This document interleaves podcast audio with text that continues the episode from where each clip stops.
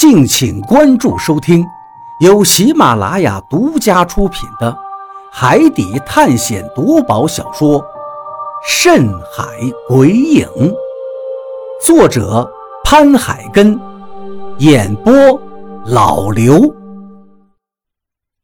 第一百五十一章：老贾之死。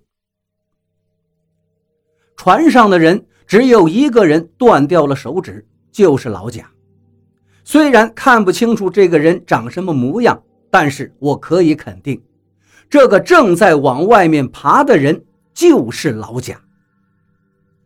他爬到了黄金外面之后，我更加肯定了，因为他身上的衣服正是老贾的。我忍不住向前走了一步，老贾爬的方向正冲着我跟何洛，他好像也看到了我们两个。抓着黄金的手举了起来，对着我们俩嗷嗷地叫了两声。一只蝎子爬到了他的脑门上，扬起尾巴，狠狠地给老贾的额头上来了一下。他抓着黄金的手立刻就松开了，双手捂住脑门，惨叫起来：“救人！”我心急如焚地说道，就要向老贾那儿跑。何洛却一把拉住了我：“你不能去，这么多蝎子，你进去无疑是送死啊！”我使劲地挣脱了何洛。这时候要不去，老贾就没命了。我根本顾不上什么蝎子了，直接冲向了老贾，身后只留下何洛的声音：“你小心！”老贾现在十分狼狈，褴褛不堪的衣服。身上到处都是伤痕，有些地方已经肿得不像样子了，肯定是中了蝎子的毒。我们距离越来越近，越来越近，几只蝎子已经快速地从我的脚面爬到了裤子上。我使劲地跺脚，把这几只蝎子甩得远远的。老贾，老贾就在眼前，我忍不住喊了一声。两只眼睛已经不争气地涌出了泪水。老贾的眼睛里立刻露出了一些神采，刚才还有些颤颤巍巍的样子，现在好像是忽然间注入了力量一样，也快速地向我这儿爬了过来。但是他的手里又紧紧地攥住了黄金。老贾，终于到了他近前。他身上附着着大大小小的蝎子，看得让人头皮发麻。我立刻脱掉自己的上衣，狠狠地在他身上抽打起来。这些依附在老贾身上的蝎子立刻都被抽打的掉落了一地。可是眼看着周围的蝎子还是越来越多，我心中着急，直接上手去抓住老贾，使劲的想把他往外拖。一条长长的痕迹出现了，这是一条带着血的痕迹。老贾在不断呻吟着，但也终于被我拖了出去。在我们身后，却还是跟着一大群的蝎子。我不知道是不是我的力气不够大，不然的话，老贾的身体怎么会越来越沉重呢？而且刚入手的感觉，好像就是拉了一个两三百斤重的东西一样。拖着他走了几十米之后，我终于承受不了这个重量，而老贾的衣服也承受不住，直接裂开了。就在这一声开裂声响起之后，我一个踉跄蹲到了地上，而入眼的竟是一片金黄。只见老贾衣服破裂的地方，竟然流出了很多的金色东西。这些东西就像海边的细沙一样，只是颜色有些奇怪。忽然间，我明白了，为什么刚才老贾的身体会这么重，就是因为这些细沙。这些金色的细沙就是金沙，小颗粒的，而且是黄金独有的色泽。小鱼，救我！老贾又嘟囔了一句。我这时候才明白，为什么他身上会肿得那么厉害。有的地方真的是被蝎子蛰的，但是他的肚子上面衣服遮住的部分，实际上都是因为里面装了很多的金沙。老贾的衣服袖口都是用绳子紧紧地扎住的，而我刚才根本没有注意到这些。现在想来，这就是为了不让金沙流出来。眼看着后面的蝎子就要跟上来了，我直接粗暴地撕开了老贾的衣服，想把他衣服里的金沙都弄出来，减轻重量，我就能扛着他走了，远比我拖着他走要更快一些。而且拖着他走，地上那些锋利的石头已经把他的皮肉都磨烂了。后面拖过去的痕迹上已经出现了很多血迹，但我的手刚刚碰到老贾，他忽然间好像有了精神一样，一把抓住我的手说：“小鱼，你干什么？”我诧异地看着他，刚才还几乎不能动弹的老贾，现在说话竟然清楚了很多，而且他抓着我手腕的手竟是那么的有力。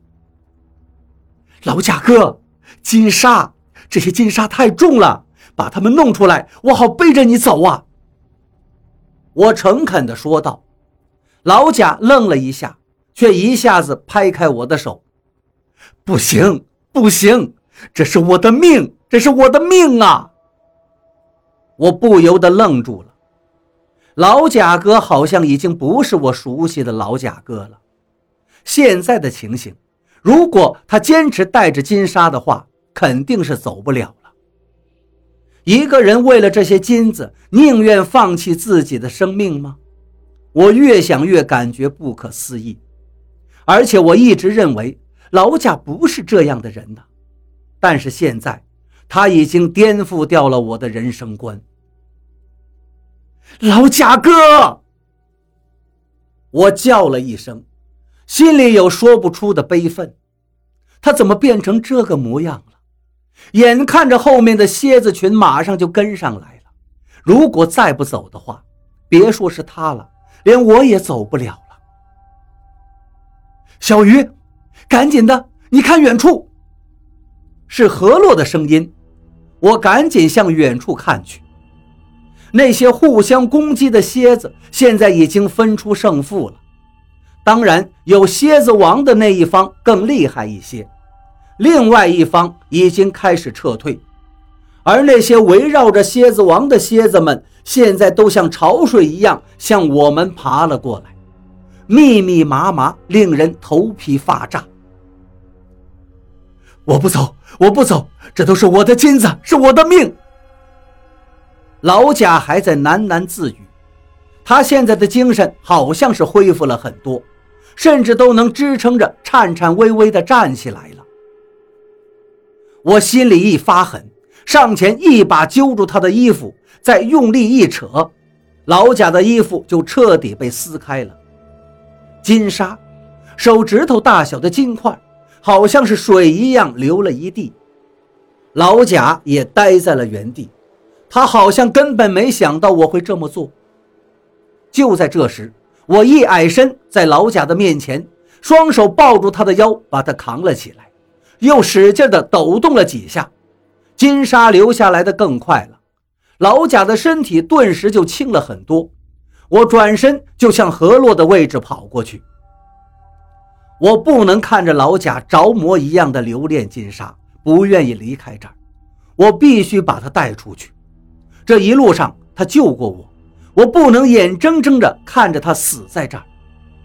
可是刚跑出去没几步，肩膀上的老贾就忽然嚎叫起来，那声音撕心裂肺，好像是有人拿走了他最心爱的东西一样。我不禁一阵颤抖，感觉浑身都起了鸡皮疙瘩。这声音太惨了。我刚想再安慰他几句，老贾却在我身上使劲地挣扎着。然后从我的肩膀上跌落了。老贾哥，我又喊了一声，但是他却充耳不闻，双手着地，像个动物一般，飞快地向刚才金沙洒落的地方爬去。等到了那儿，他两只手捧起金沙，不断地往自己的破衣服里面塞。小石头块、金沙、黄金颗粒，甚至是那些蝎子的尸体，连同活着的蝎子，都被他一股脑地塞进自己的衣服里。也许是那些活着的蝎子在不断的蛰他吧，他脸上的表情变化着，一会儿是痴迷，一会儿是疼痛，一会儿是忍受着疼痛，然后又到了痴迷。最终，他用带血的双手又捧起了一捧金沙，贴到了自己的脸上，接着他就一动不动了，而他的脸上终于露出了。满足的表情。这些不是金子，只是铜矿，是明铜。何洛的声音又响起了。我不知道这个时候他说这些有什么用，但是老贾的表情却有了变化。他吃了一惊，看了看何洛，又不可置疑的看了看手里的金沙。你说，你说这是铜？是的，你见过露在外面的金沙吗？就算是有，也是要人工淘出来的。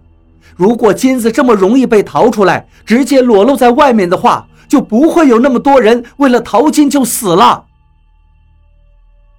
我立刻明白了何洛的用意，他说这话就是为了警醒老贾，让他放弃面前这些所谓的闪亮的金沙。